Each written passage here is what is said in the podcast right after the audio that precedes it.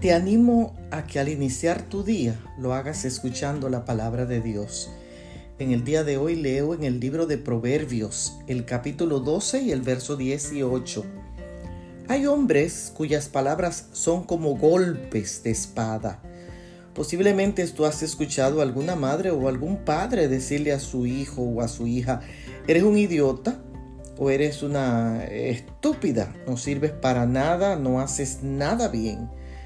Recuerdo una vez un cliente que me dijo, yo hubiera preferido que mis padres me hubieran hartado a palos, porque aunque los golpes te dejan marcas físicas, al final desaparecen, pero las palabras causan heridas emocionales dolorosas y profundas que tardan en sanar.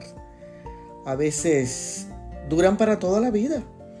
Y hay personas que han sido heridas tan profundamente que no pueden recibir palabras de afecto de otros porque su estima propia, su corazón y la seguridad que deben de tener en sí mismos han sido destruidos.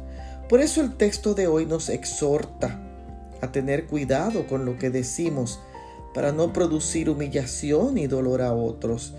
Que Dios pueda hablar a través de nosotros y que nuestras palabras, en vez de destruir, puedan traer paz, alegría y consuelo a los demás.